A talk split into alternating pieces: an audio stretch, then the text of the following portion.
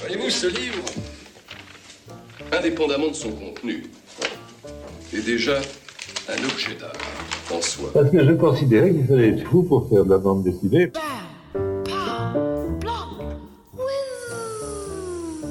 Salut à tous, euh, bienvenue dans la case en plus. J'espère que vous avez passé une belle fin d'année. Je vous souhaite le meilleur pour cette année 2023 qui commence. Et oui, 2023, ce qui veut dire aussi que nous sommes dans le tome 3 de la case en plus. Trois chapitres premiers. Et euh, comme euh, chaque mois, on va parler bande dessinée. On fait évidemment un grand big up à Radio Grand Papier qui est l'autre émission BD de Radio Campus que vous pouvez retrouver euh, le quatrième mercredi du mois. Mais nous, on va commencer tout de suite avec plein de choses, plein de petits plaisirs. Euh, et euh, évidemment, on commence par mon coup de cœur. Et mon coup de cœur sera suivi d'une interview. oui, je n'ai pas fait de... Je n'ai pas fait de sommaire, mais écoutez, vous n'avez qu'à suivre l'émission jusqu'au bout. J'ai oublié. Voilà, pas de sommaire cette semaine, mais tout de suite, mon coup de cœur.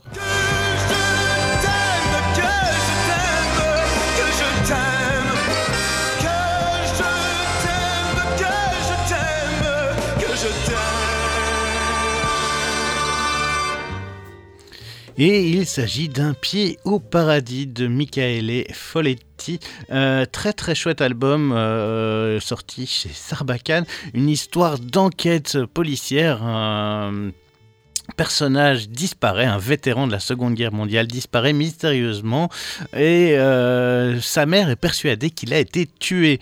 Le shérif, lui, va mener l'enquête dans un espèce de village au fin fond des Appalaches Sud, euh, début des années 50, dans ce comté rural, dans cette Amérique profonde et on va y suivre plusieurs protagonistes. C'est ça qui est assez cool, je trouve, dans cet album, c'est d'avoir eh bien, euh, un, un chapitre, enfin en tout cas un si pas, euh, oui, un, regard par chapitre. Donc la, BD est chapitrée et on va chaque fois voir les différents protagonistes de l'histoire et leur point de vue, que ce soit celle du flic, celle de l'accusé principal, celle de la femme de l'accusé, celle de la victime. Euh, et donc c'est vraiment très très très très très intéressant.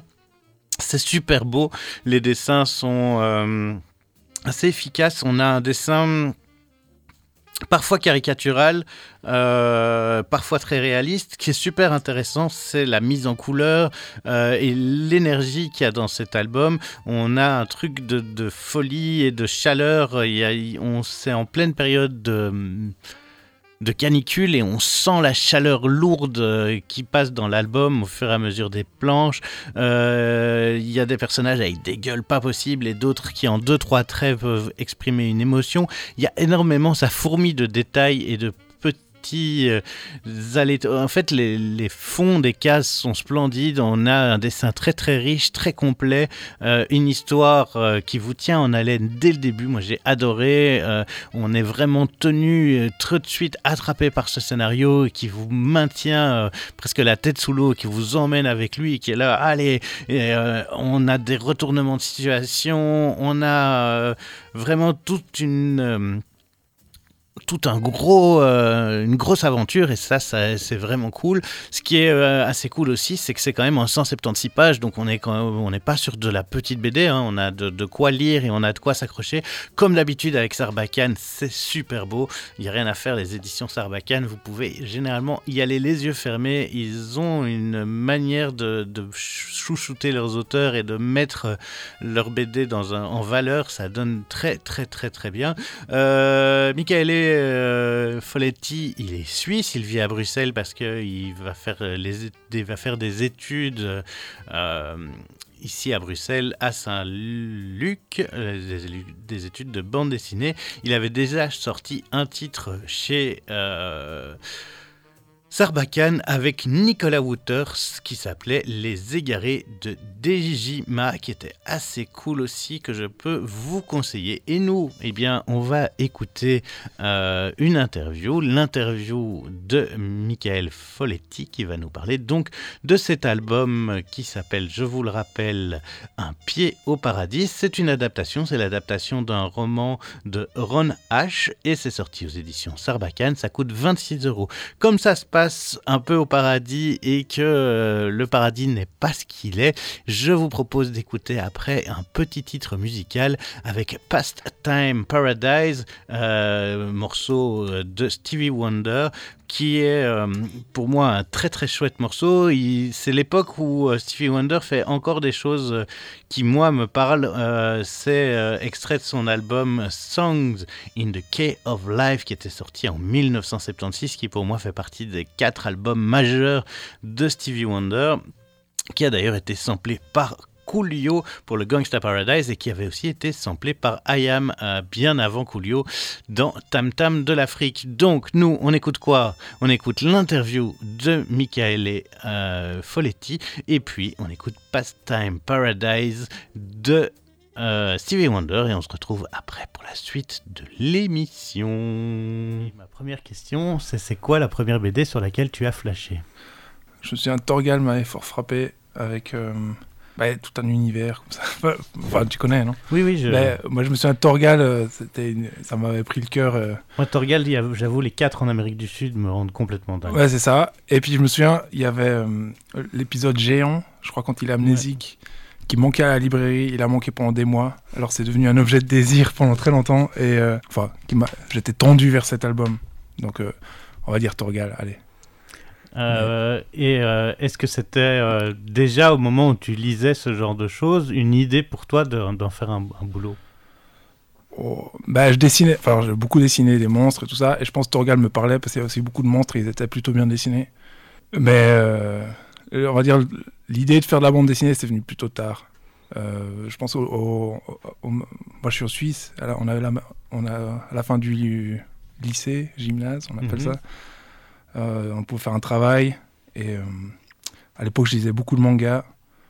Et on doit faire un travail de matu. Et moi, je déteste écrire. Et j'ai vu que j'avais la possibilité de faire un album BD.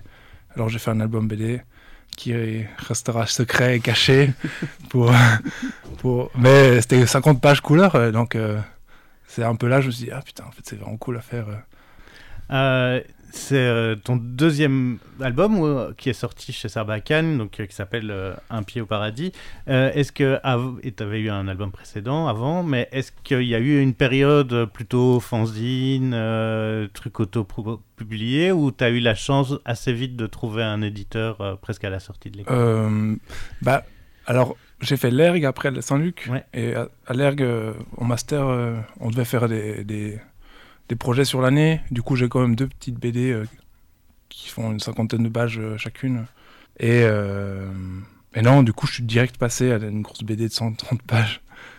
Et qu'est-ce qui t'a plu dans le, dans le travail de, de Ron Rash, qui a, qui a l'air d'être du, polar noir, mais très, très campagnard? Ouais, bah, et il, a, lui, il écrit toujours sur les gens qui a autour de lui. Non? Il a grandi dans, en Caroline du Nord. Euh, il vit sur la frontière, dans les montagnes. Et euh, tous ces bouquins, il les a. Euh, ça parle de, ces gens-là. Il donne un peu l'apparence de polar, je trouve Ron Rash. Et c'est pourtant. À la base, c'est quoi un poète? Et je pense qu'il a. Il, met une petite structure de polar, mais juste pour, pour faire entrer dedans. Et dans son écriture, ça parle beaucoup de ce qui se passe autour, de, des animaux. c'est dans la forêt, il y a toujours des animaux, toutes les pages. Il y a, il y a la sensation du paysan. Et c'est un, Enfin, moi j'aime bien, moi j'aime bien dessiner des petits monstres, enfin ou des petits, des petits animaux, des, des libellules. Ici, il n'y a plus de monstres. Les monstres sont les, les humains. Ouais, c'est ça. Manière. Non, clair, clair. Ben, j'aime bien. Euh, rajouter des choses, dans, faire vivre le monde derrière. Et euh, il y a aussi énormément, énormément de couleurs. Il y a mm. un truc euh, où tu n'as pas peur d'aller dans des couleurs flash et tout ça. Tu, travailles comment? Est-ce que tu... fais tout le, tout le travail à l'encre, à la plume. Et puis après, pour les couleurs, euh, je le fais tout en un coup à la fin. Et du coup, euh, en fait, on n'a plus besoin de penser euh, ce qui doit être dans les cases parce qu'elles sont dessinées. Et alors, on peut juste se dire, ok, on a une page couleur, il faut qu'on comprenne ce qui se passe vaguement, mais toutes les couleurs peuvent aller. Alors, euh, c'est un moment assez de liberté comme ça. hein.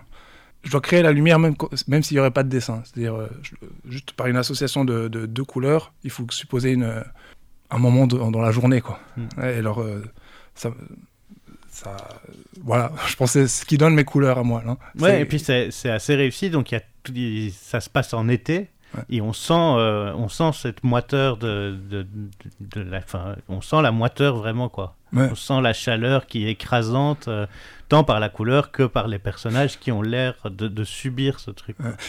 toutes les sensations, il faut que ça passe dans le dans l'image.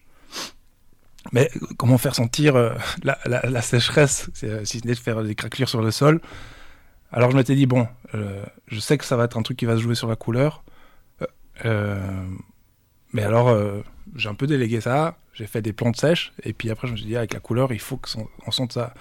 Et alors ce que j'ai fait, alors il y a plusieurs chapitres et chaque chapitre a une couleur. Oui, puisque chaque chapitre, donc c'est ton, ton, je sais pas si c'était comme ça dans le roman aussi, donc ta BD est découpée en cinq parties, Ouais. et c'est chaque fois la vue d'un des personnages, d'un des protagonistes de l'histoire. Ouais, c'est ça, c'est ça.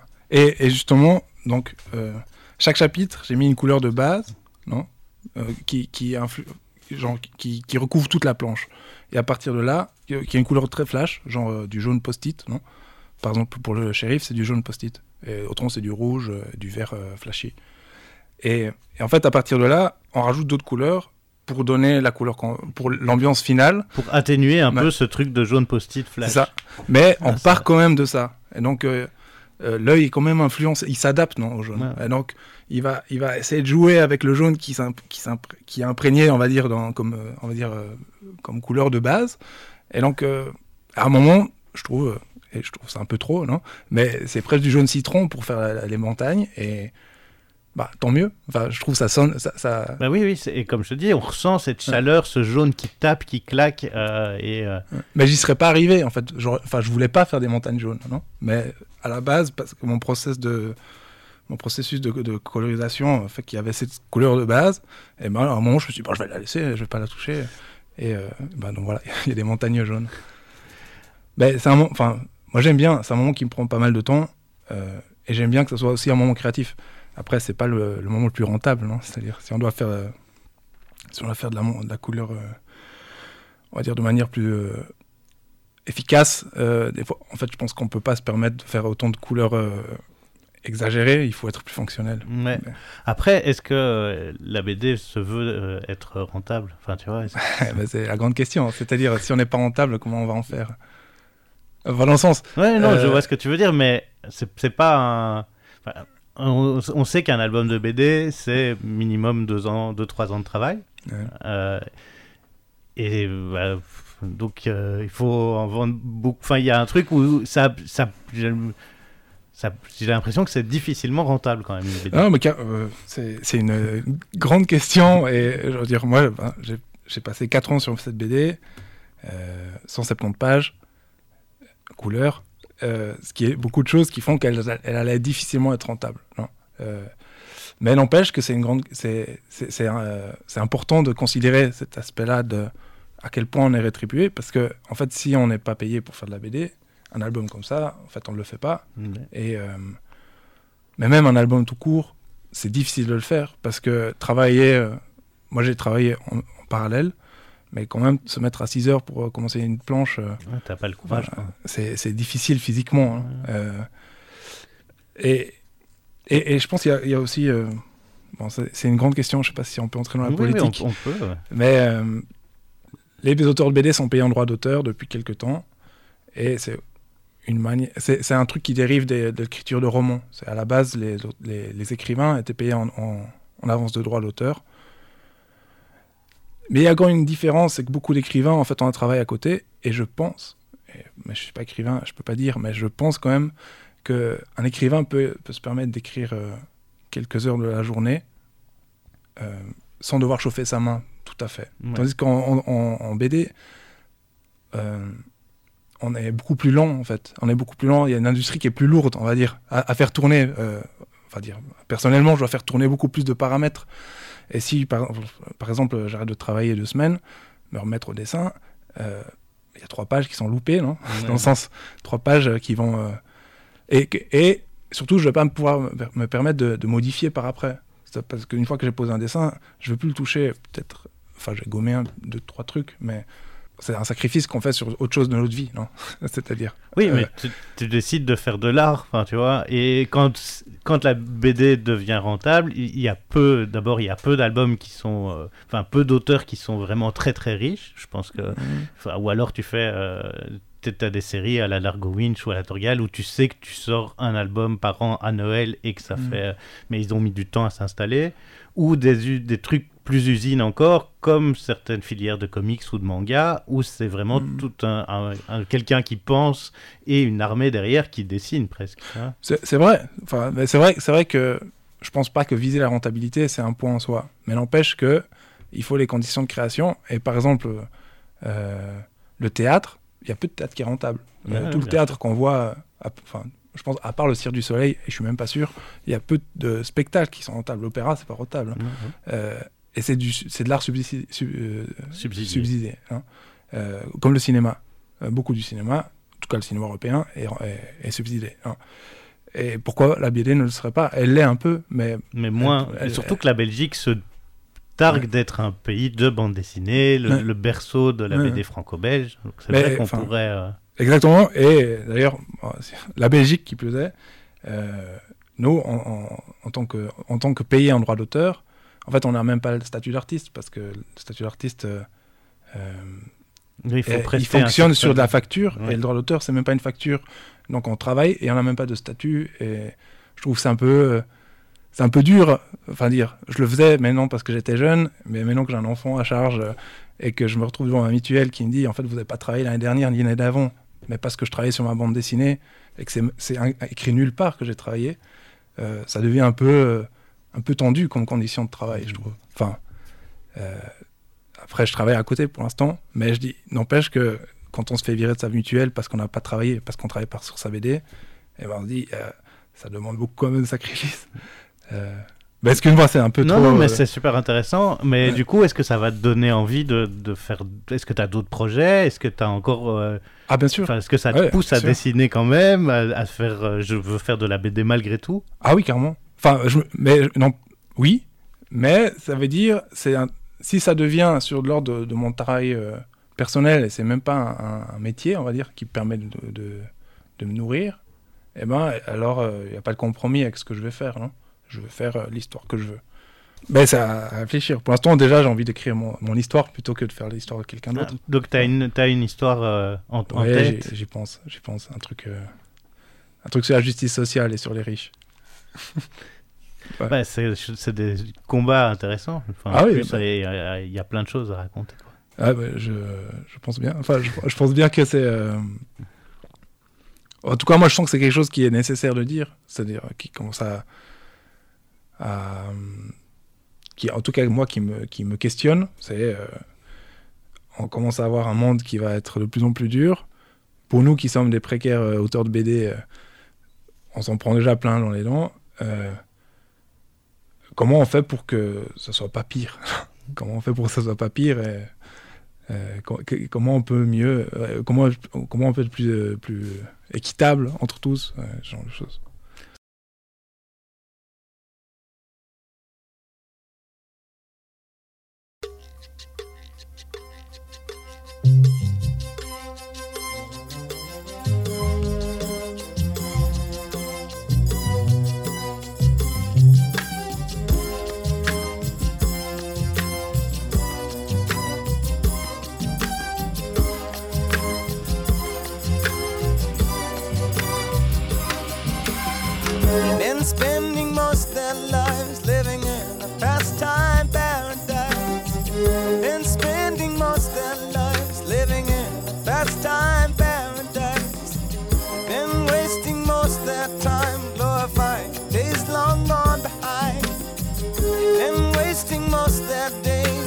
remembrance of ignorance, soul disgrace. Tell me who of them will come to be? How many of them are you and me? Dissipation, grace relations, consolation, segregation dispensation, isolation exploitation, mutilation, mutation, miscreation, confirmation to the evils of the world.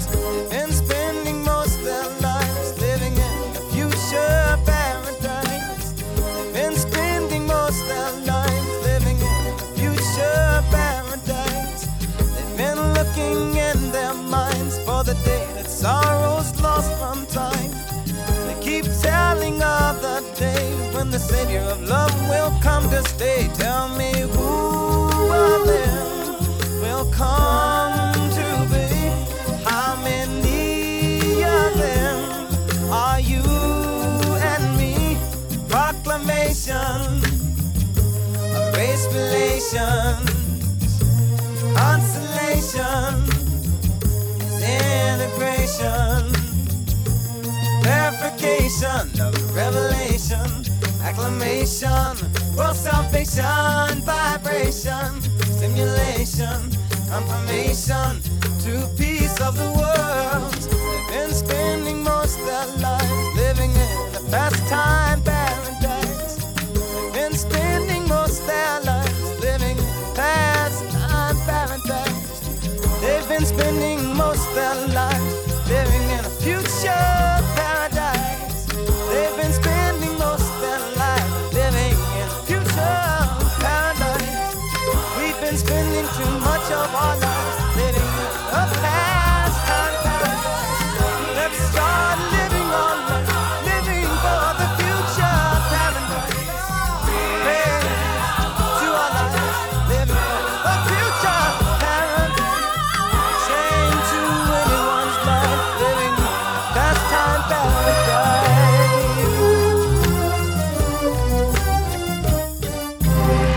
Pastime Paradise, vous êtes à l'écoute de Radio Campus, c'est Ilias Selecta et on est dans la case en plus, donc on va parler de bande dessinée et ce, eh bien, euh, encore pour euh, une bonne heure, euh, une heure dix, et euh, on va parler maintenant du focus série. Et on va parler de quoi pour parler de série? Je suis quasiment sûr que nous avons affaire à un serial killer.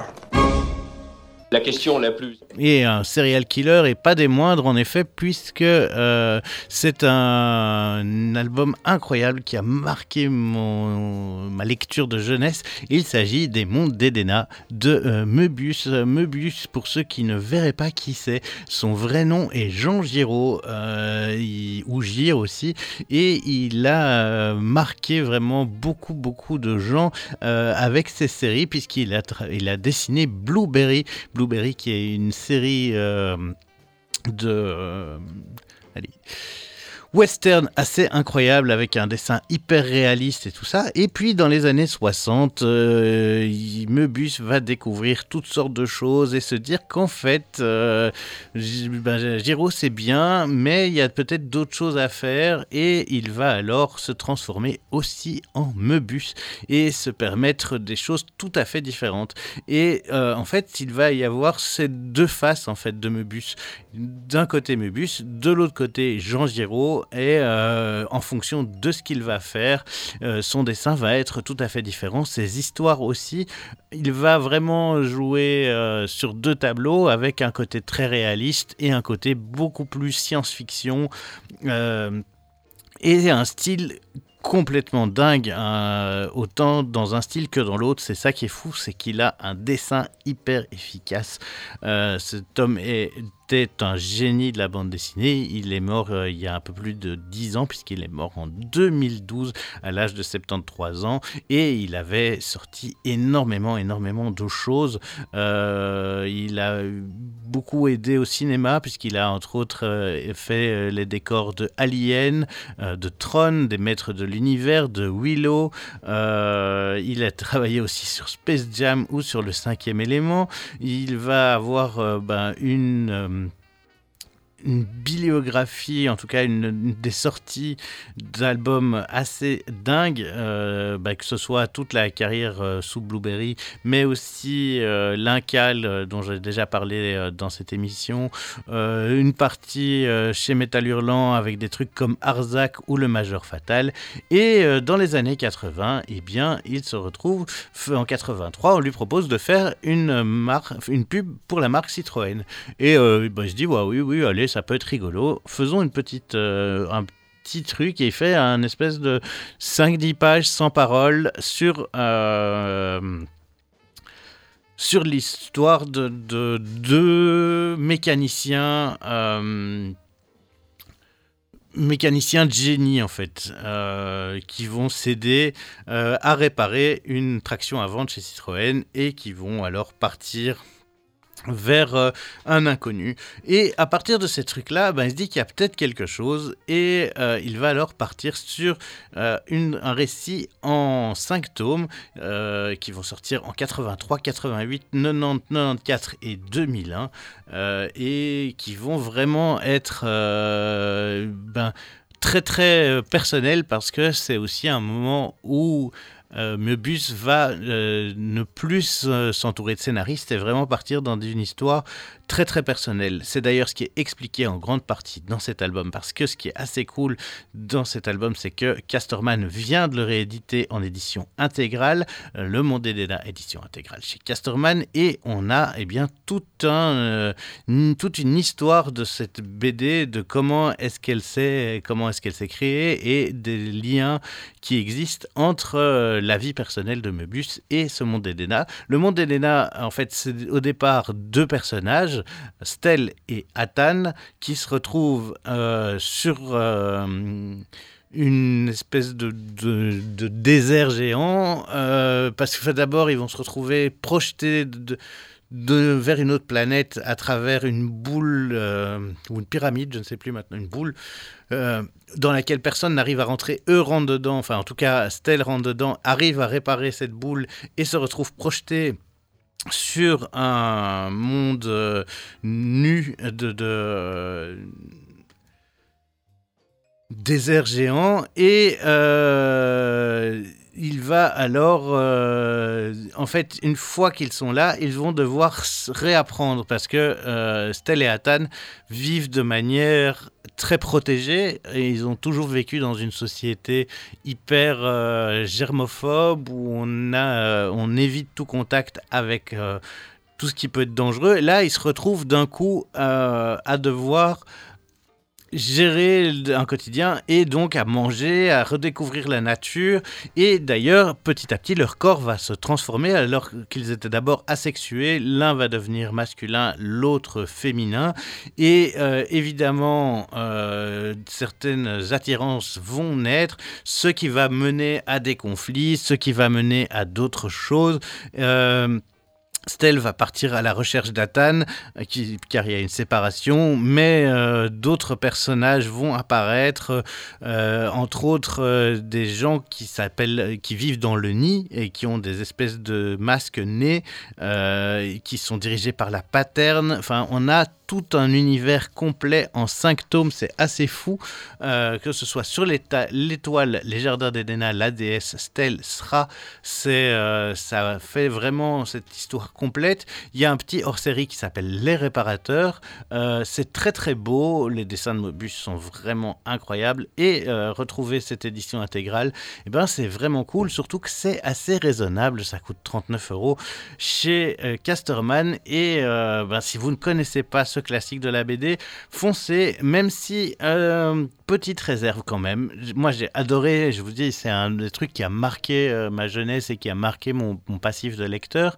Mais il y a aussi un truc où à un moment j'ai été un peu euh, déçu. Je trouve que ça, ça... En fait, on a tellement bouffé de la SF de malade mental que euh, quand on relit les trucs qui ont marqué la SF et qui ont créé ce qu'on lit aujourd'hui et qui ont créé les univers avec lesquels nous on a grandi, eh bien en fait c'est parfois euh, ça manque un peu de, peps et on a une fin un peu trop euh, trop douce à mon goût, mais en même temps, il y a toute la fable spirituelle, le conte écologique qui sont déjà là et qui vont donner bah, ce truc très personnel, très autobiographique, plus les liens avec la nature qui rendent euh, ben, l'œuvre de Möbius et euh, ce monde d'Elena comme un vrai chef-d'œuvre. Euh, et les dessins sont d'une folie dingue. C'est fou, fou, fou, fou, fou. Moi, j'adore le dessin de Möbius qui arrive ben, justement, a vu son passif en Jean Giraud extrêmement réaliste, extrêmement détaillé. Il arrive à épurer son dessin et à, à en faire un truc extrêmement efficace parce qu'il a des techniques imparables quand il fait des choses beaucoup, beaucoup moins... Euh, ben, beaucoup moins réalistes parce qu'il a tout ce bagage. Comme c'est sorti dans les années 80 et que euh, on est euh, dans l'Éden, dans cette espèce de de parallélisme entre le- le- les jardins d'Éden et aujourd'hui, eh bien, je trouvais que c'était intéressant d'aller vous faire écouter Edena, euh, non, euh, enfin Eden tout court, pardon, de euh, Wendy Carlos. Wendy Carlos, cette compositrice de génie qui va réussir à introduire le synthétiseur et en principe et en particulier le synthétiseur Moog, euh, mais aussi pas mal d'autres euh, synthétiseurs analogiques à la musique classique. C'est le cas avec ce Digital Moonscape qui était un album sorti donc en 84 qui est, euh, qui est écrit pour orchestre ou pour réplique d'orchestre et qui est basé sur les travaux astronomiques. Et c'est pour ça que le titre qu'on va écouter s'appelle Eden de Wendy Carlos, extrait du Digital Moonscape. On se retrouve après pour la suite de la case en plus.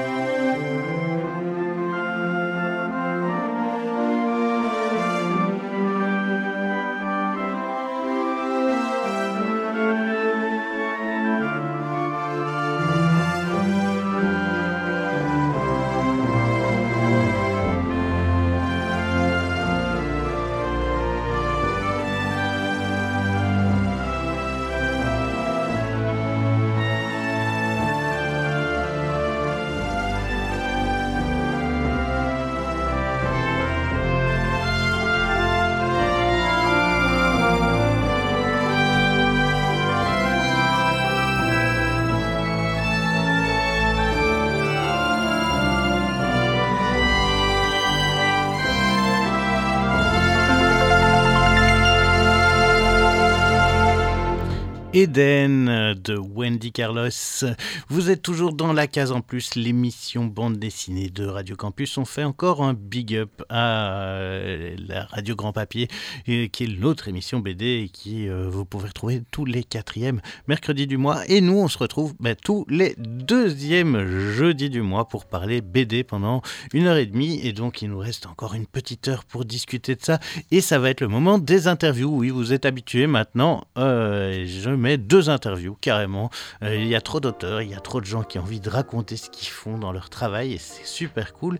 Et on va avoir l'interview de Monsieur K pour la sortie de L'Ogre qui était sorti il y a quelques temps chez North Comics, euh, qui est une édition qui nous vient du nord de la France et qui fait du comics 100% français. Et L'Ogre, eh bien, euh, c'est Jérémy, J-R-M-Y, et Monsieur K au dessin Jérémy qui est le scénariste. L'ogre est un boucher spécialiste dans une viande de très très haute qualité et donc il cherche toujours à découvrir de meilleures viandes. Et vous vous dites qu'avec un nom pareil et une recherche de viande, il est possible qu'un moment il se retrouve à manger autre chose que des animaux ou en tout cas autre chose que des animaux à quatre pattes. Euh, mais il y a aussi en parallèle l'histoire d'un petit garçon perdu euh, qui a un numéro sur la tête et que la police retrouve et ce lieutenant de police eh bien va un peu euh, aider ce jeune garçon livré à lui-même quels sont les secrets cachés par tous ces personnages plus sordides les uns que les autres Eh bien, vous le saurez en lisant L'Ogre. L'Ogre, donc, je vous disais, chez North Stars Comics, ça coûte 10 euros et euh, les dessins sont assez fous parce que ce qui est assez cool avec, euh, avec Monsieur K, c'est qu'il a un dessin très euh, franco-belge, un peu rigolo, et en même temps, le fond et le propos tenu par cette BD de Jérémy est extrêmement, extrêmement violente et trash. D'ailleurs, ils sont en train de travailler sur une autre édition, mais je pense qu'il en parle dans dans l'interview. Monsieur K est quelqu'un d'extrêmement extrêmement euh, productif. Il est aussi en train de sortir une BD qui va arriver tout bientôt, euh, qui a été faite sur Ulule, qui s'appelait Le Monde est un joyeux cimetière, euh, format à l'italienne, trois cases, euh, un strip sur de l'humour très très très très très très noir, et c'est assez cool. ça arrive bientôt dans les différentes librairies. N'hésitez pas. Et ce qui est assez cool, c'est qu'il a demandé à celui qui faisait les pierres tombales, donc euh, c'est Thomas Hardy, je pense. Euh, pour être sûr, je vais aller vérifier de ce pas, mais euh, je suis quasi sûr que c'est ça. De faire la préface de l'album, parce qu'on est quand même dans ce truc-là de, de l'humour bien trash et bien noir, et donc ça fait plaisir de retrouver ça. J'arrive sur la page, et donc c'est bien Hardy, mais est-ce que c'est Pierre? Est-ce que c'est Marc? Est-ce que c'est Jean-Jacques? C'est Marc Marc Hardy, évidemment, dessinateur de Idées Noires.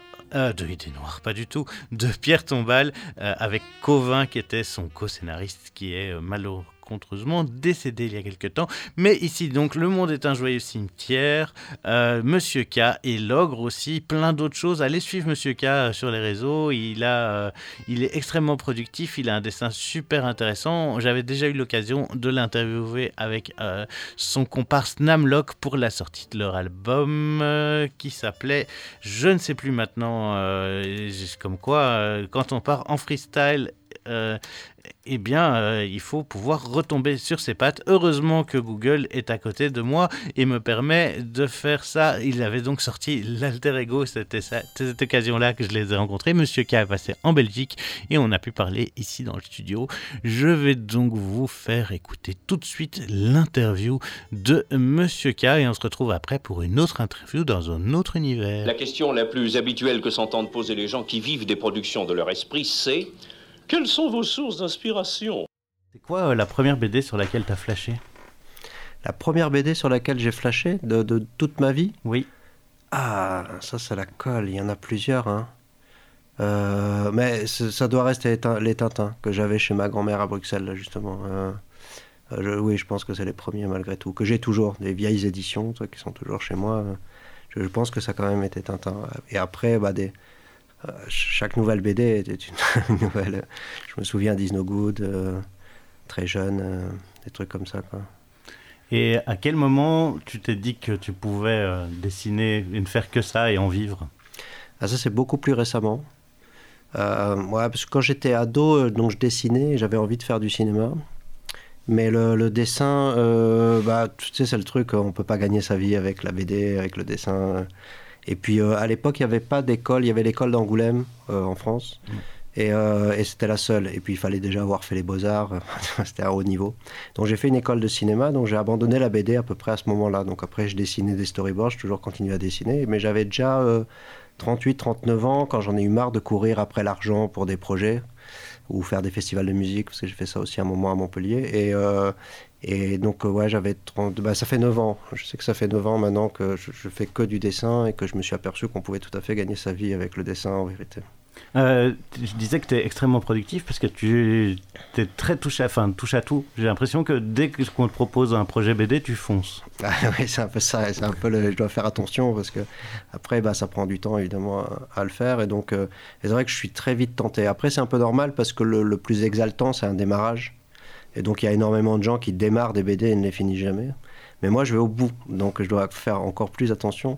Mais c'est vrai que dès que quelque chose euh, éveille ma curiosité, que j'ai envie d'essayer, euh, que ça soit tout seul ou avec quelqu'un. euh, Donc, après, je fais des listes. toi, je les mets un peu en attente. Je travaille lentement. Et j'essaie d'avoir toujours deux albums, on va dire, à la fois qui, euh, que je fais avancer. Mais après, j'ai un- j'ai une semaine où les jours sont dédiés. Euh, un des derniers trucs qui est sorti, c'est L'Ogre, Ouais, euh, qui est euh, très très sombre. Et ouais.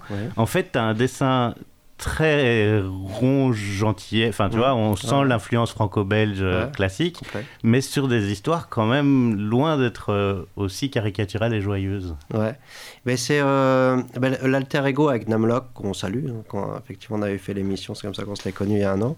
Euh, le, le- et l'ogre, ce sont deux propositions que, que- qui m'ont été faites, un par Namlock et l'autre par euh, Jérémy Bouquin, Jérémy qui est, qui est auteur de romans noirs. Euh, et donc qui allait pas du tout dans le style, c'est-à-dire moi je fais jamais des choses qui sont premier degré, moi je suis vraiment dans le... bah, je t'ai apporté Maria, tu, découvriras. J'aime beaucoup moi l'humour noir, l'humour satirique, et donc euh, mon dernier truc c'est ça aussi, le, joyeux cimetière. Et, euh, et, et donc quelque chose de plus sombre, plus premier degré, j'ai moins l'habitude. Et euh, donc c'est vrai que mon dessin du coup évidemment est plus humoristique. Et, je dois l'adapter. Et j'ai remarqué qu'effectivement, euh, ce côté un peu plus rond, un peu moins noir, un peu moins comics euh, très sombre, par exemple, bah, ça, donnait un contre-pied. Mais Maria, tu verras que c'est aussi la même chose, c'est-à-dire que c'est un côté très enfantin avec des grosses têtes et des petits corps, alors que c'est assez, trash, en fait. Et donc, il y a plein d'enfants d'ailleurs qui. Qui le le- feuillettent. ouais, qui le feuillettent et au bout d'un moment je leur dis va pas trop loin parce que ça finit quand même en Syrie dans un camp djihadiste tu vois pour te donner un peu euh, l'idée Moi, j'ai même ma tête tranchée hein, dans un des plans euh. Euh, sur l'ogre, euh, il y a une forte inspiration du comics, tant dans le découpage, je trouve que dans le format de l'album. Est-ce que c'était une demande de l'éditeur, de l'auteur, ou est-ce que c'est arrivé euh, alors oui, il y, avait un. Au départ, on devait être chez Squitella Édition, qui est une éditrice de, de mais qui n'a pas pu euh, le sortir. Donc puis, euh, du coup, quand North Star Comics nous a proposé euh, de, de venir chez eux, où ils avaient déjà un- des trucs de privé, donc du coup, on est plus sur du Will Eisner, et- etc. Mhm. Mais on- donc ça reste du comics, mais plus au sens super-héros, comme tout le monde l'entend. Bah, du coup, ce format-là avait déjà été prévu, donc ça tombait bien. Après, le, le découpage, ça, je ne me rends pas compte. Moi, j'ai un découpage très cinéma, donc je pense que les Américains doivent pas mal travailler aussi face à cette influence. Quoi. ouais, ouais. BD et cinéma, beaucoup, encore plus chez eux que chez nous. Euh, Tu me disais que tu avais un nouveau projet avec le même auteur, dans, dans le même univers. Oui, alors qui démarre vraiment, mais euh, donc ce sera toujours chez North Star. Euh, oui, et bah, ça serait la même chose. Donc là, c'est un- une adaptation en roman noir et donc actuel de, de, de l'histoire de l'ogre et du petit poussé. Et là, ça serait euh, Peter Pan.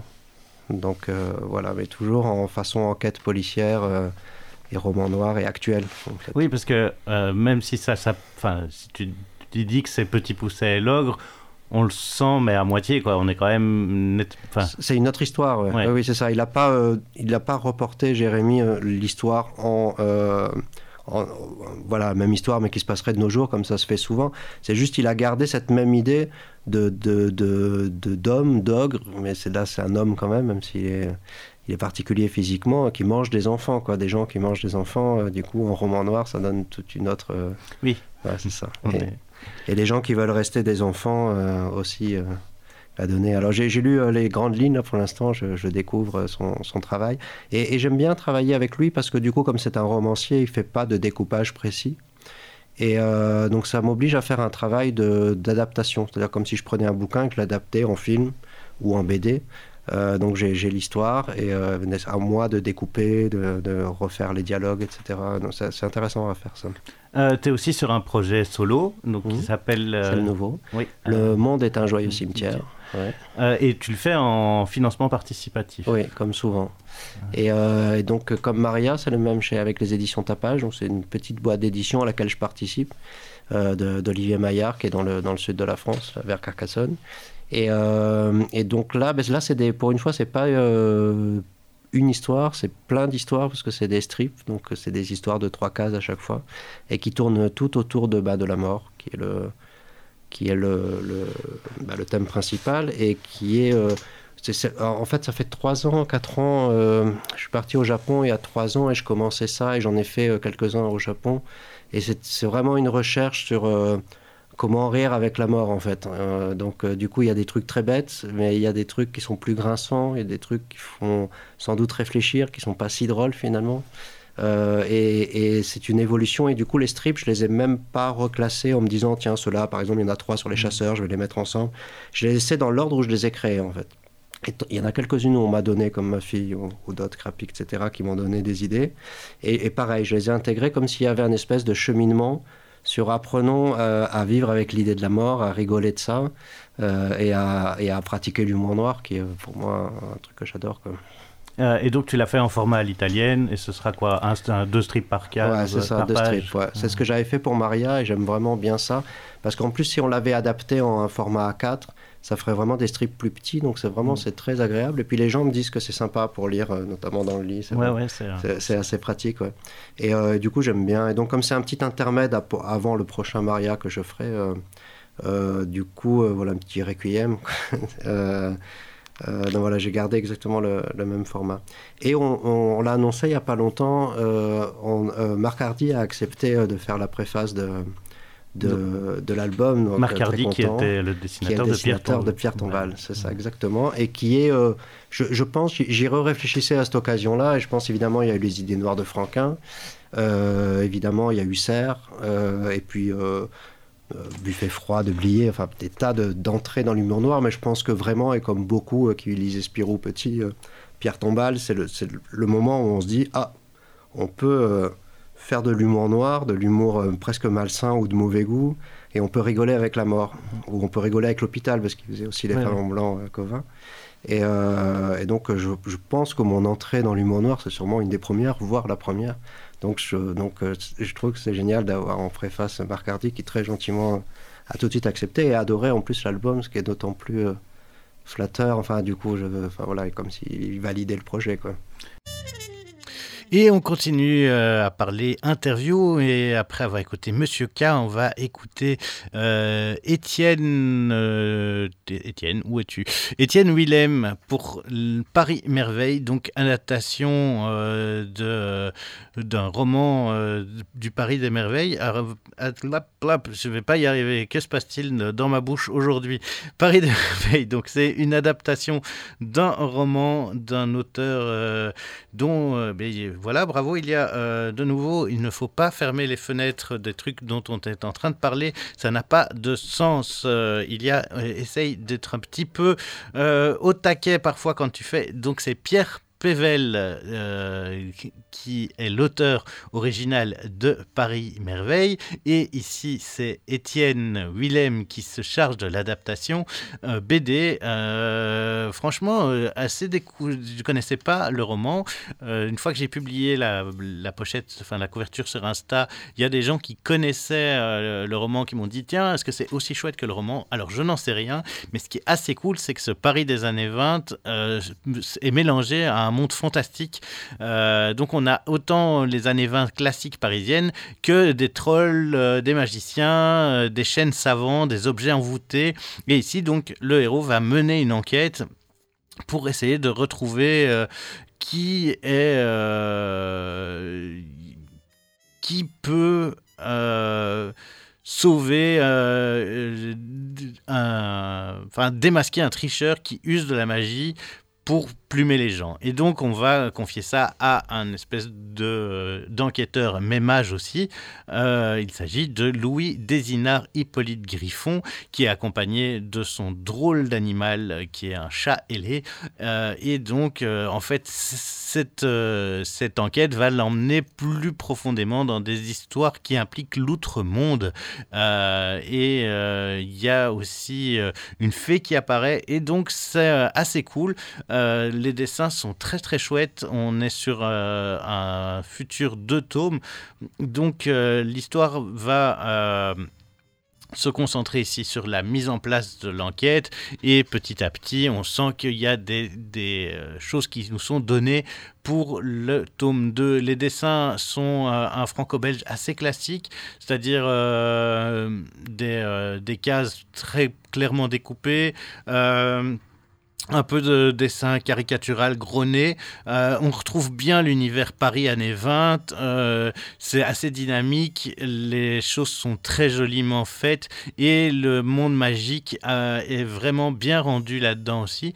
Donc vraiment très très chouette euh, découverte. C'est sorti aux éditions euh, et ça coûte... euh, 15 euros, enfin 14,90 euros. On va écouter l'interview de Étienne Willem et puis après on écoutera M avec un monstre à Paris. Et euh, bah, pourquoi j'ai choisi M et un monstre à Paris? Parce que évidemment on est dans ce même genre d'univers, Paris des merveilles, monstre à Paris. Je trouvais qu'il y avait un chouette lien à faire et donc on écoute tout de suite l'interview de Étienne Willem suivi donc de M. On se retrouve juste après tout ça. Sur laquelle vous avez flashé. Ben, euh, gamin, moi j'ai j'ai grandi avec euh, bah, les classiques, hein, Astérix, Spirou, euh, Jean et Pierre-Louis. Euh, Lucky Luke me parlait un peu moins. Et puis, bah, il y a eu des claques par étapes. Il y a eu. euh, bah, ma première découverte, ça a été Torgal. Puis la deuxième grande claque, ça a été Loisel. et, puis des- d'autres choses comme Mignola pour les Américains. Donc, je, je suis autodidacte, donc été un petit peu papillonné partout. Et justement, à quel moment enfin, vous vous êtes dit que c'était envisageable de, de- faire de la BD Euh, Je ne me souviens pas avoir envisagé autre chose en fait. J'ai toujours aimé dessiner, euh, bah, comme j'ai grandi avec des BD autour de moi, ça me, voilà. Donc euh, j'ai jamais vraiment envisagé de faire autre chose. Ça a toujours été le, le projet en fait.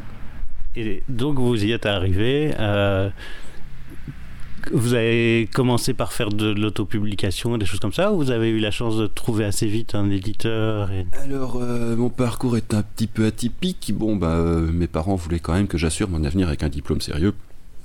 Ce qui fait que je me suis retrouvé en fac de, de philo et lettres euh, à Liège. Et une fois que j'ai eu mon diplôme en poche, j'ai eu la chance de rentrer dans un studio de dessin animé au Luxembourg. Où là, j'ai eu, au-delà de Ganvie, j'ai acquis le bagage technique qui était nécessaire à construire une perspective, euh, voilà, établir un plan, euh, composition d'images, etc. Et puis, euh, vers le tournant de mes 30 ans, je me suis dit, bon, bah allez, j'essaie encore une fois. Et là, j'ai créé la, série Vieille Bruyère et Soie qui a été éditée directement chez Paquet. Euh, ici, pour ce- cet album, Le Paris des Merveilles, c'est euh, une deuxième série dans le monde de... J'ai oublié son prénom parce que j'ai... Pierre Pével. Voilà, de Pierre Pével. Qu'est-ce qui vous a séduit dans son univers pour avoir envie de le mettre en image? Eh ben, j'ai lu les romans tout simplement, je les ai découverts par hasard euh, chez mon, mon libraire à, à Libramont, hein, vraiment. Et euh, j'ai adoré ce mélange entre justement ce, début du XXe siècle bah, qui m'était un peu familier par les séries TV comme Les Brigades du Tigre, Arsène Lupin.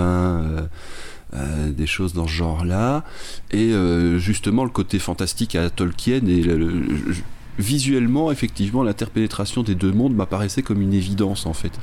Et euh, j'ai j'ai vraiment adoré ce, ce roman.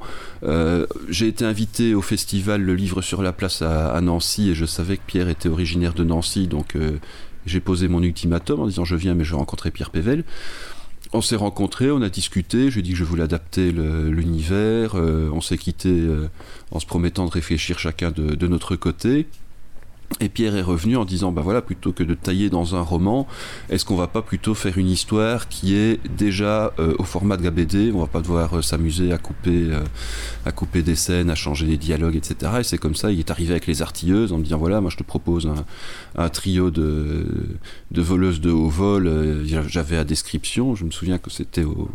Là, j'étais au festival de Contern à Luxembourg quand il m'a envoyé le mail. Je suis remonté dans ma chambre, j'ai fait les croquis. Le lendemain matin, je lui ai envoyé.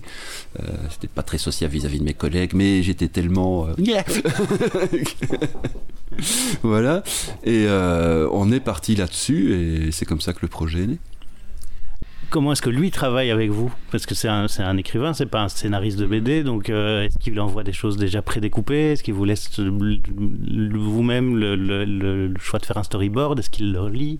Alors, euh, l'avantage, c'est qu'on a à peu près la même façon de fonctionner, c'est-à-dire que autant laisser faire les choses à ceux qui, sinon, savent bien les faire, ont au moins l'habitude de les faire. Donc, Pierre n'ayant jamais fait un storyboard, moi j'avais fait 20 ans de storyboard dans le dessin animé, on s'est fait très vite dit, écoute, t'embête pas à faire un storyboard, je vais le faire. Donc euh, il, m'a fourni un scénario qui était finalement plus proche d'un découpage de, de scénario de, cinéma ou de théâtre. euh, que j'ai adapté en, storyboard et euh, voilà toujours en, étant en contact avec lui en disant tiens cette scène là voilà il y a une scène dans le tome 2 des artilleuses il avait fait d'un côté euh, une scène et puis une autre scène. J'ai dit, bien, on va les monter en parallèle, ça sera beaucoup plus dynamique. Euh, ou des moments, je dis, bah, tiens, cette scène-là, on va peut-être plutôt la terminer comme ça, comme ça, on a un visuel qui va permettre de raccrocher avec la scène suivante. On en discute, euh, voilà, et, ça se passe très bien comme ça. Et ça s'est passé de la même manière pour Paris des Merveilles? Est-ce que c'est lui qui est revenu avec la, une autre pan de l'univers. Euh, non, bah, c'est-à-dire que comme c'était à peu près le, projet de départ et que visiblement le Paris des merveilles euh, plaisait aux lecteurs, euh, que l'adaptation, enfin que, les artilleuses plaisaient au public de Pierre qui avait déjà lu les romans, etc. Bon, bah, ça paraissait être une suite logique quand même d'adapter ça. Surtout avant qu'un autre éditeur n'ait l'idée de le faire, hein, bon, voilà, quand même. Et, euh, et on a travaillé à peu près de la même façon, si ce n'est qu'au lieu de me fournir un, scénario, bah, j'avais le roman. Voilà, et donc là aussi, euh, bah, j'ai travaillé en découpant le, le roman en fonction des scènes. euh, voilà, j'ai fait des petites fiches par scène en disant il y a tel personnage et tel personnage, ça se passe à tel endroit, euh, ils se disent ça, il y a telle information qui est importante. mettre une, une notation par scène en disant voilà, celle-là, cette scène-là, elle fait avancer l'intrigue, donc on va la garder. Euh, cette scène-là, elle est plus qu'à pour faire euh, couleur locale, pour décrire le Paris des merveilles. Celle-là, on peut la faire sauter et euh, la résumer ou l'évoquer par le dessin, en fait. Donc on va gagner du temps comme ça. Il y a une scène, euh, enfin, il y a deux scènes dans le roman où le, personnage principal va dans un square où il y a un, vieux chêne euh, qui parle, et donc il, parle avec le, vieux chêne, mais finalement, dans le roman, ça sert juste au, personnage à résumer un petit peu tous les, tous les éléments de l'enquête qu'il a et à, à reprendre un nouveau point de départ. Ce qui, dans le rythme de la BD, n'a pas de raison d'être, parce qu'on est que sur 46 pages, donc euh, on sait très bien ce qui s'est passé trois pages avant. Mais euh, comme cette scène était vraiment évocatrice de ce qu'on peut trouver dans le Paris des Merveilles, eh bien, on l'a mis dans la page descriptive, dans la première page descriptive, où on voit effectivement qu'il est assis au pied du chêne. Et, voilà, donc c'est des petites choses qu'on peut plus faire passer comme ça. Et euh, c'est comme ça qu'on on gagne du temps sur les, les- les descriptions qui peuvent être résumées en un dessin pour euh, gagner de la place pour les scènes d'action qui sont évidemment beaucoup plus euh, qui nécessitent beaucoup plus de place. ouais. Euh, comment est-ce que vous travaillez Qu'est-ce que vous travaillez encore euh, à l'ancienne, en traditionnel ou plutôt en digital? Je travaille à l'ancienne. Voilà, j'ai besoin du, du grattement du, crayon sur le papier, d'être entouré de, mes pots de couleur quand je fais de la couleur, euh, ce qui n'est pas le cas ici. Ici, les couleurs, c'est euh, Tania Wenich, euh, dont je ne je, n'évoquerai jamais assez le travail parce que la, BD, c'est pas juste un scénario, un dessin, c'est un scénario, un dessin, la couleur. La, couleur est aussi essentielle que la lumière au cinéma finalement. Donc voilà. Merci Tania pour ce beau travail. Donc sinon, oui, non, moi je, je travaille euh, toujours à l'ancienne. Oui. Euh, est-ce qu'il y a. bah, le tome 2 va arriver, et est-ce qu'il y a d'autres euh, projets dans cet univers-là ou d'autres projets à côté? Alors le tome 2 va arriver dans un an, hein, le, le temps de le faire. Euh, maintenant, là, les deux tomes ne résument qu'un, enfin, n'adaptent qu'un des trois romans du Paris des Merveilles. Donc il y a trois romans. Euh, donc si tout va bien, on fera les deux autres. Et euh, si, comme ça a l'air d'être le cas, effectivement, bah, la BD amène des gens à vouloir lire les romans, euh, je soupçonne Pierre de vouloir en écrire d'autres. Donc oui, il y a de la suite. Et de toute façon, même si c'est pas des adaptations de romans, on, on ne s'interdit pas de revenir avec les artilleuses parce que voilà, on les aime bien nos trois flingueuses et elles sont toujours là et il y a de quoi faire, il y a de quoi dire. En fait, c'est ça le gros problème. Notamment pour les artilleuses, c'est qu'on a vraiment envie d'y revenir, mais on a tellement d'idées qu'on a du mal à choisir celle qu'on va adapter en premier. Donc, continuer à travailler dans cet univers-là, pas de choses plus perso à, à côté. Alors, je, je travaille aussi sur un su- sur un, un album un peu plus perso. Voilà, pour l'instant, j'en dis pas trop. Euh, ce sera euh, probablement aux éditions Grand Angle. Euh, voilà. Alors c'est pas c'est pas par euh, par euh, mésentente avec euh, Pierre, hein, pas du tout. C'est juste que quand j'ai commencé, j'ai fait mes propres scénarios et que bon bah voilà, le scénariste qui est en moi encore est encore en train de frapper à la fenêtre en disant qu'il veut s'exprimer. Et Voilà. Et puis bon bah euh, c'est comme tout. Hein, faut jamais abuser des bonnes choses et parfois prendre un peu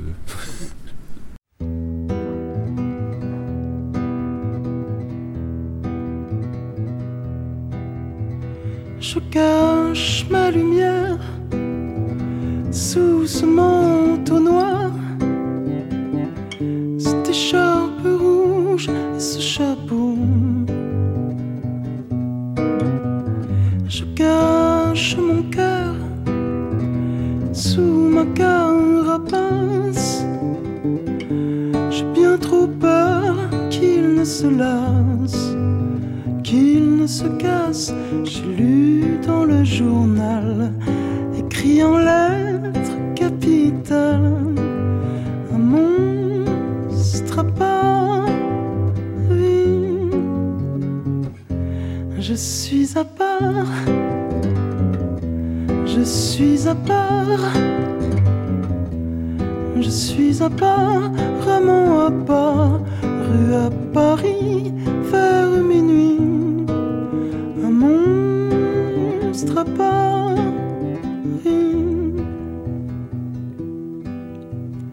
Je cache mes espoirs, je les dissimule.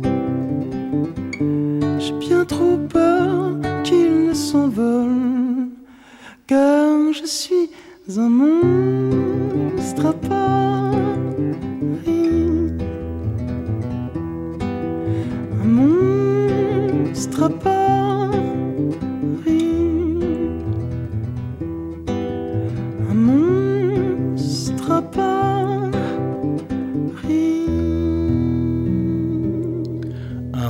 À Paris. M sur les ondes campusiennes, c'est Ilias Selecta au micro. Vous êtes dans la case en plus, l'émission 100% bande dessinée et on continue. Et pour l'instant, on va passer eh bien, au bouquin toilette. Les chiottes sont les derniers bastions de la liberté américaine. Et qu'est-ce qu'un bouquin toilette? C'est un bouquin qu'on se délecte à lire aux toilettes. Généralement, le format fait que c'est des trucs assez courts, genre une histoire en 2-3 pages, voire comme ici.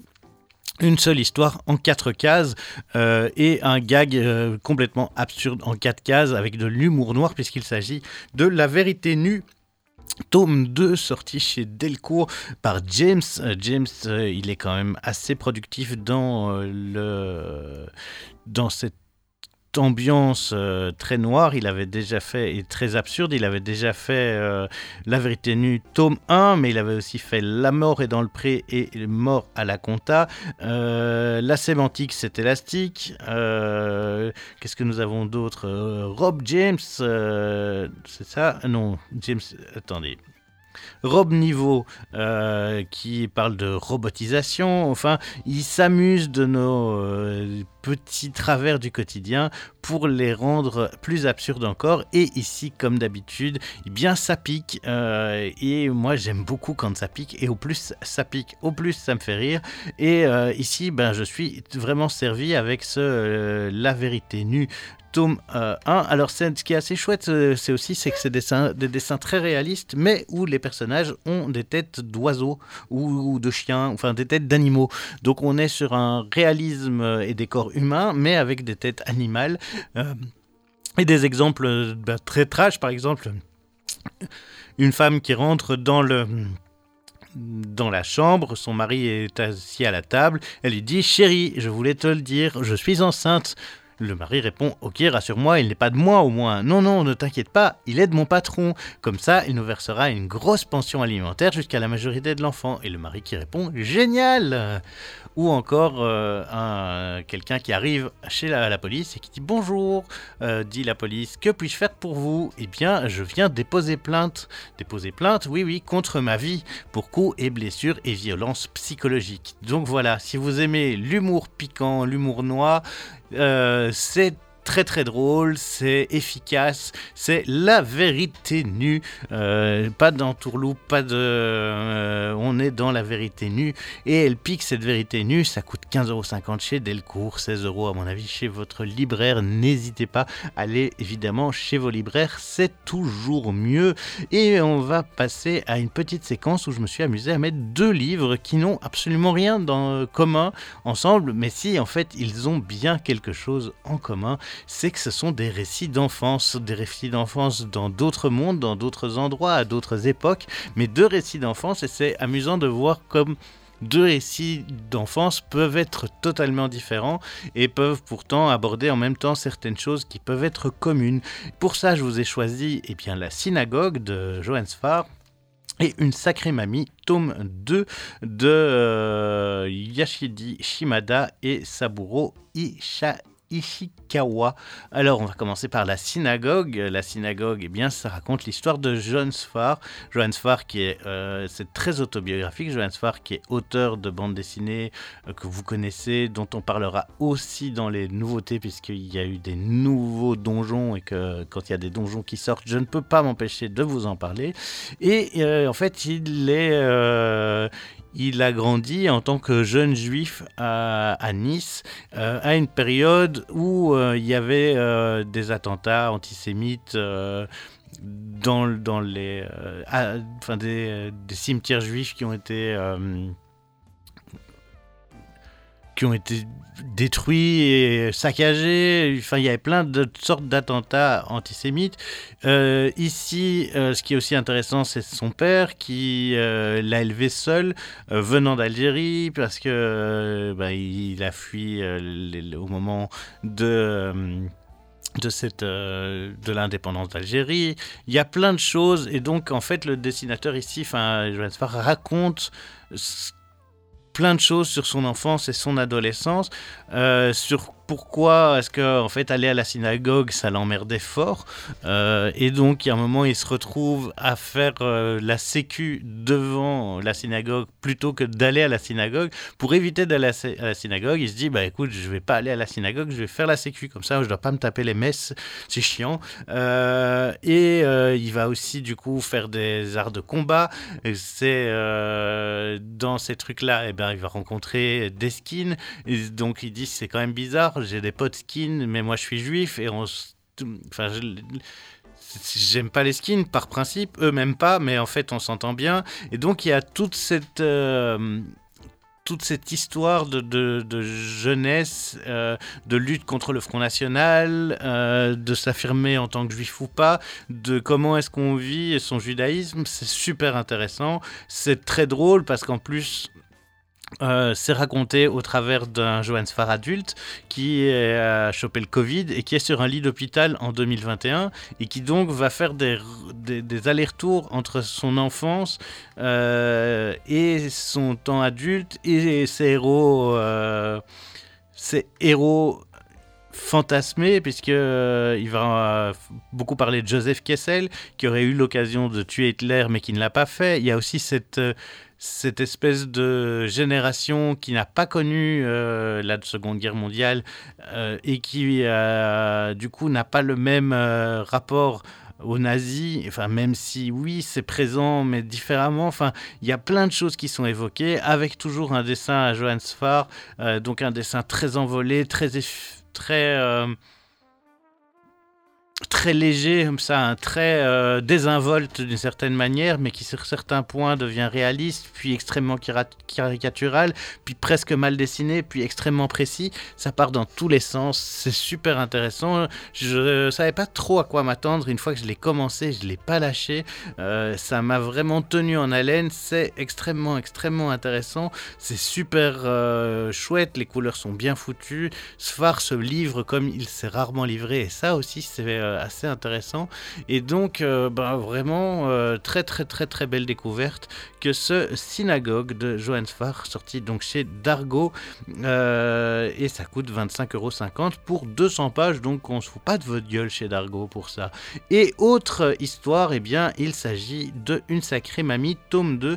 Il y en a plein d'autres des sacrées mamies, je pense qu'ils en sont au tome 5 pour l'instant, et c'est incroyable, j'adore ça, c'est fou, euh, c'est tendre, c'est mignon, et en même temps c'est extrêmement dur puisque ça se passe dans les années 60 proche d'Hiroshima. Euh, et euh, c'est un jeune garçon euh, qui est jeté dans la, la vie. Sa mère n'a pas les moyens de l'élever, elle le jette dans le train et c'est sa grand-mère qui va l'élever. Et sa grand-mère est très très pauvre. Et en fait, elle va lui apprendre à aimer ou à en tout cas comprendre qu'être pauvre, ça peut être bien.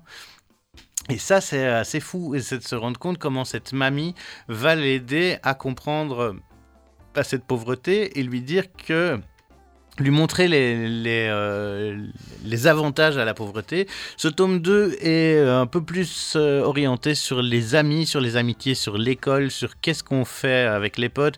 euh, Qu'est-ce qu'on est-ce quand on a des amis qui sont pas de la même classe sociale, est-ce que ça peut être des amis quand même Euh, Et euh, ça reste quand même très très mignon, très efficace.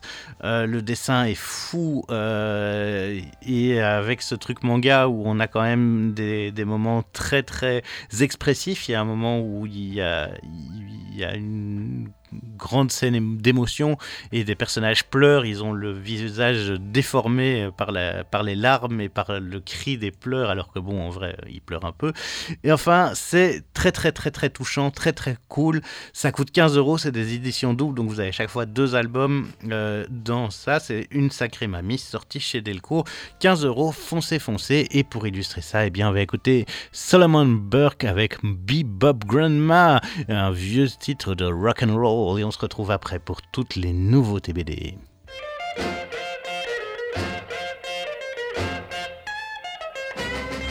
Peeping through the window, watching Grandma do the rock and roll.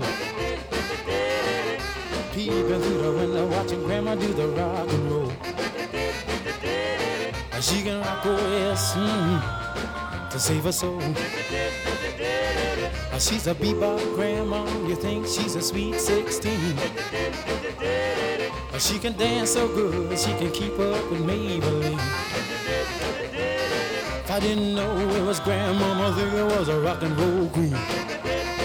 Oh, peeping through the window, watching grandma do the rock and roll. Peeping through the window, watching grandma do the rock and roll. She gonna oh yes, mm, to save her soul.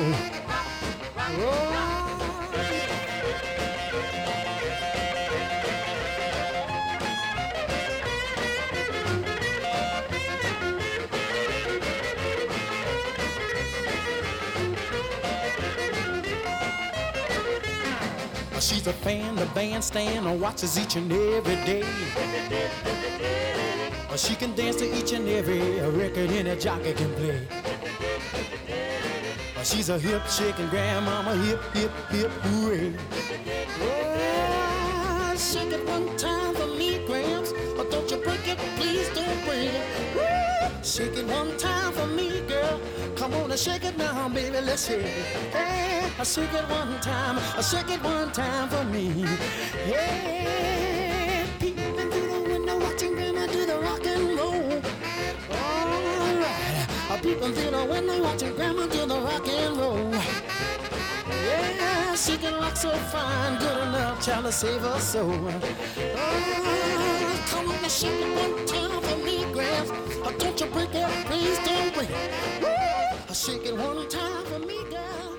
Grandma, Bebop Grandma, Salomon Brooks, vous êtes toujours à l'écoute de la case en plus, c'est Ilia Selecta et c'est la dernière ligne droite de cette émission.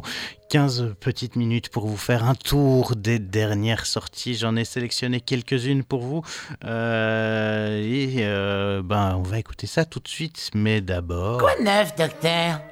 Bah oui, quoi de neuf Quoi de neuf Deux donjons, les gars, deux donjons. Pas un, mais deux. Alors, donjon, je le rappelle, série euh, mythique, incroyable, série folle, euh, à la mise en abîme et en, en scénario par euh, Johannes, Johannes Farr, dont on parlait tout à l'heure, et Lewis Trondheim, dont on parlera aussi dans ses sorties. Euh, deux donjons, deux donjons à des époques différentes, puisque oui, donjon se situe à des époques différentes et que l'idée des donjons, c'est justement d'avoir des mm, périodes et des choses différentes. Euh, on a les donjons Zénith qui se passent à l'apogée du donjon. On a les donjons Potron Minet qui se passent à la création du donjon.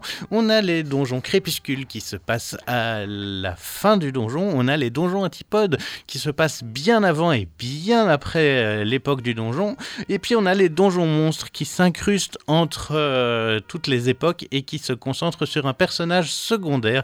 Et enfin, on a aussi les donjons parades qui se situent entre le tome 1 et le tome 2 de, de donjons Zénith. Et ici, nous avons un donjon monstre qui est sorti et un donjon Zénith. Alors, on commence par le donjon monstre euh, dessiné par Guy Delisle. Et ça, ça, c'est fou, parce que Guy Delisle, euh, ben, on est habitué à ses chroniques birmanes, chroniques de Jérusalem, euh, euh, les chroniques du mauvais père, un dessin très simpliste, presque ligne claire. ici, tout, enfin juste un, nez, un truc euh, presque en quelques traits, et le retrouver dans un donjon monstre où il doit euh, utiliser, faire vivre des personnages qui existent déjà, c'est assez fou, surtout qu'il n'a pas choisi la moindre des histoires, puisqu'il se retrouve coincé à Nécropolis, qui est une ville très riche, car euh, euh, en fait la qui est l'avantage de Nécropolis, c'est que peu ce qui est unique sur Terra Amata, Terra Amata étant la terre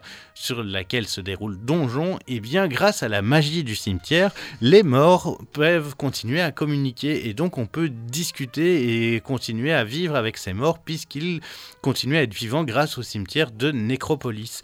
Et donc euh, l'avocat de Nécropolis cherche une assistante et cette assistante va se retrouver eh bien engagée euh, par notre avocat, avocat a déjà nous rencontré dans d'autres histoires de donjons, et euh, elle va alors, euh, eh bien, elle n'est pas très à l'aise avec les morts au départ, mais finalement, elle va s'habituer, elle va y trouver un intérêt. Il y a évidemment une enquête particulièrement qui va être menée parce que l'idée, c'est de pouvoir Enfin, il y a d'un coup une disparition subite des fantômes, et donc cette jeune avocate va décider de mener l'enquête coûte que coûte, et elle va se retrouver très très très très loin dans cette affaire.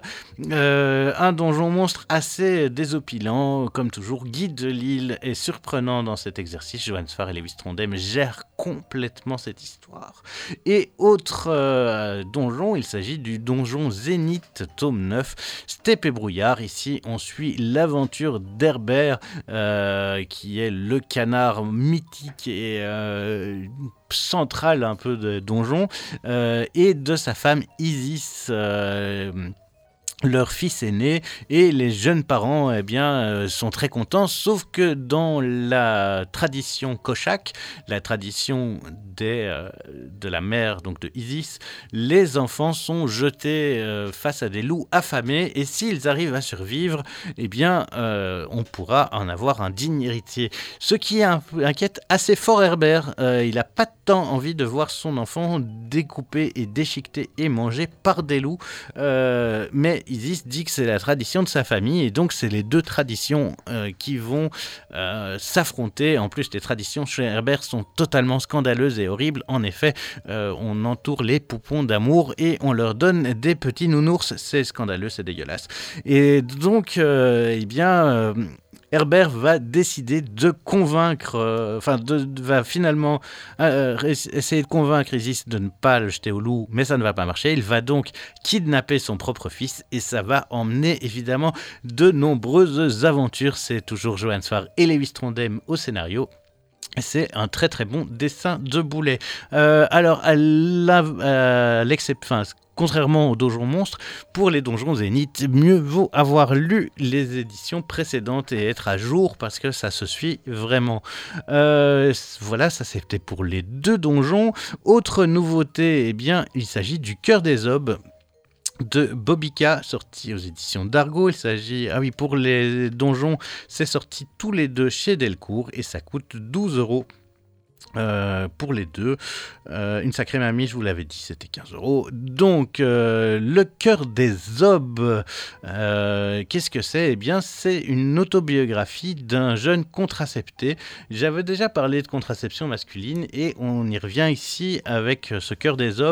Il- C'est comment est-ce qu'il découvre la contraception masculine, comment est-ce qu'il la vit. Et ce qui est assez cool, contrairement au contracepté qui était extrêmement complet, qui était une enquête journalistique, ici on est dans un truc plus rigolo, mais beaucoup plus autobiographique. Et donc on a vraiment ce euh, qu'est-ce que c'est être contracepté au quotidien? Comment on le vit? Comment euh, il y a plein de questions pratiques euh, et c'est super intéressant. Donc, messieurs, n'oubliez pas que la contraception est une charge mentale et qu'elle n'en est pas obligée de la laisser peser sur les épaules de quelqu'un d'autre, euh, faire des enfants. Ça se fait à deux. La contraception peut donc se faire à deux aussi. Très très très cool que ce cœur des aubes, un dessin euh, assez rigolo, gros, euh, grosse caricature, gros nez. des, des planches qui sortent un peu des, des cases habituelles. On est sur un truc ben, à la fois des grandes planches, des couleurs en noir et blanc, rose, bleu, euh, mais vraiment plutôt dans un, dans un espèce de gouffret. Pas de, pas de marque entre les cases, un truc où on va gérer. euh, c'est assez aéré comme dessin. En plus, c'est assez, enfin, c'est un format carré. C'est très très cool. C'était sorti aussi sur Matin Quel Journal, qui est le compte euh, de euh, un des comptes Insta de chez Dargo. Ça coûte 19 euros pour 140 pages, donc aussi pas mal. Euh, On va à présent lire euh, une petite BDQ avec la pierre bleue de Pochep, une BDQ qui se passe au Paléolithique. Alors BDQ, je vous rappelle, hein, c'est des bandes dessinées euh, à orientation pornographique, mais qui se sortent un peu du cadre euh, porno érotico classique. On est loin d'être dans des aventures euh, hétérosexuelles extra-normées. Euh, on est loin de prôner une sexualité brutale. Enfin, tout dépend des albums. Mais il y a vraiment toutes sortes de sexualités qui sont abordées et de plein de manières rigol- différentes. Ça peut être rigolo, ça peut être purement artistique, ça peut être euh, onirique, enfin plein de manières d'aborder la sexualité sont là. Et ici, eh bien, euh, ça se passe au Paléolithique et c'est un chasseur-cueilleur qui vit paisiblement son rôle, mais euh, pas vraiment parce que son rôle, c'est il se ressent ni chasseur ni cueilleur, il aime bien dessiner sur les murs de la grotte. On lui dit que ça sert pas à grand chose, que c'est pas vraiment un vrai métier, et euh, il ne trouve pas l'inspiration, alors que son grand-père, lui, avait l'inspiration et permettait aux autres chasseurs-cueilleurs de mieux chasser quand. euh, quand il dessinait, lui pas. Et donc il se perd peu à peu, on le fout dehors de la tribu. Et puis un jour, il voit un homme nu euh, et il va recevoir une pierre bleue de son père qui était chef du village avant de le virer. Le jour où il voit l'homme nu, eh bien il bande comme un fou et il jouit et il dessine. Et c'est cette jouissance qui va lui permettre de dessiner et qui va trouver son inspiration. Et il va chercher la quête de cette inspiration. Et en fait, on va se rendre compte que cette L'inspiration, c'est de dessiner des hommes nus, musclés, et grâce à ça, il vient sauver d'autres tribus grâce à cette plaire bleue qui permet de faire bander tous les hommes en leur montrant des beaux gros hommes musclés. Euh, donc une euh, BDQ assez délirante avec un chouette principe. Moi, ça m'a fait beaucoup, beaucoup rire. Euh, Pocheb, donc pour euh, cette aventure de euh, la pierre bleue, c'est, ben, il s'appelle Jean-Jacques, le jeune homme de Cro-Magnon. enfin voilà, c'est très très drôle. Ça, pour moi, ça, ça part dans plein de choses. Euh, Pochep, lui, il a un dessin très très caricatural, parfois presque. Je sais pas expliquer. euh, Un, peu presque vilain, presque sale, et puis à d'autres moments on est dans de l'extra-réalisme. euh, Enfin, vraiment assez fun. C'est sorti donc chez BDQ et ça coûte 14 euros. On passe maintenant à Diabolomande, sorti chez Dargo, qui est la mise en BD d'un album, euh, enfin pas d'un album, mais d'un d'un film euh, qui s'appelait Diabolomante aussi, de euh, Diane Curris. euh, et bah, c'est la première fois, je pense, que je vois une BD inspirée d'un film.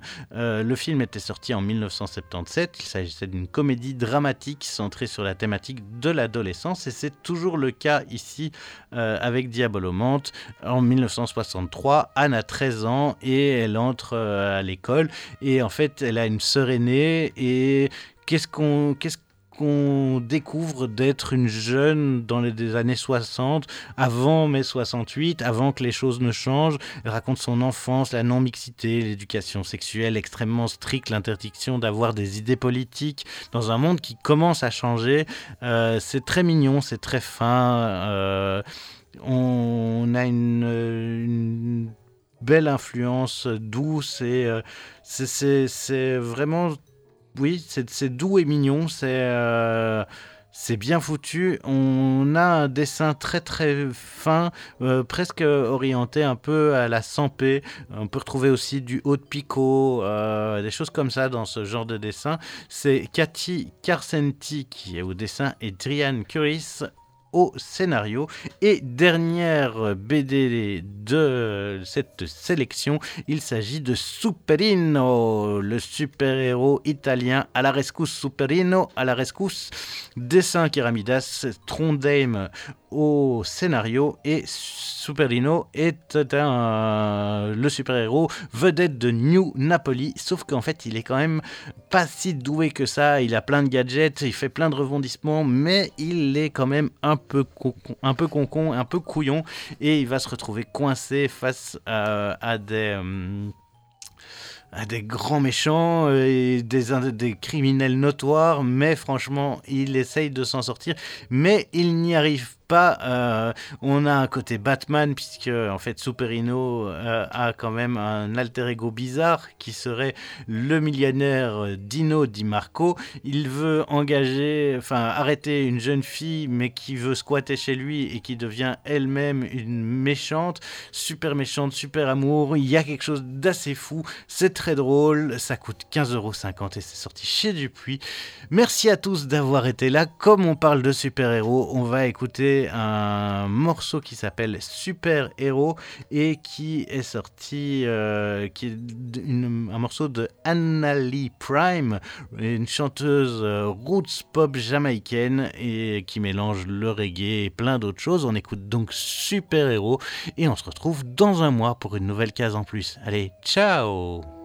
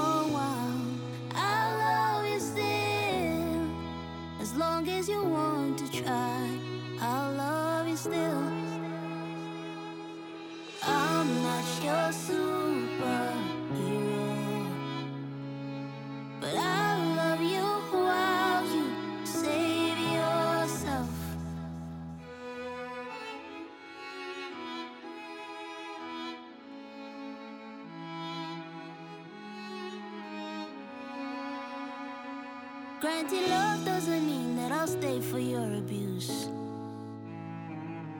It just means that for once I'll finally tell the truth.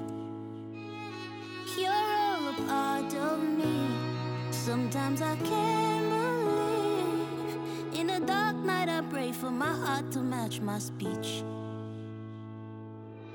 I'm not your superhero.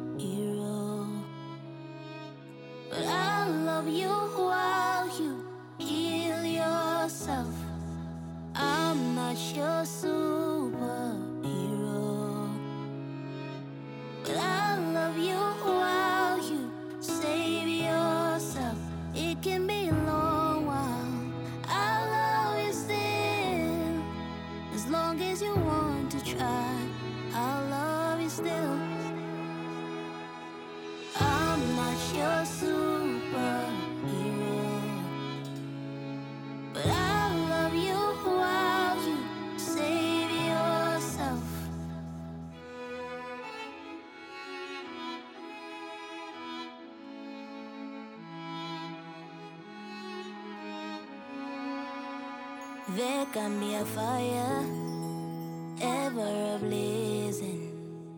I won't come rushing in, but I will send water.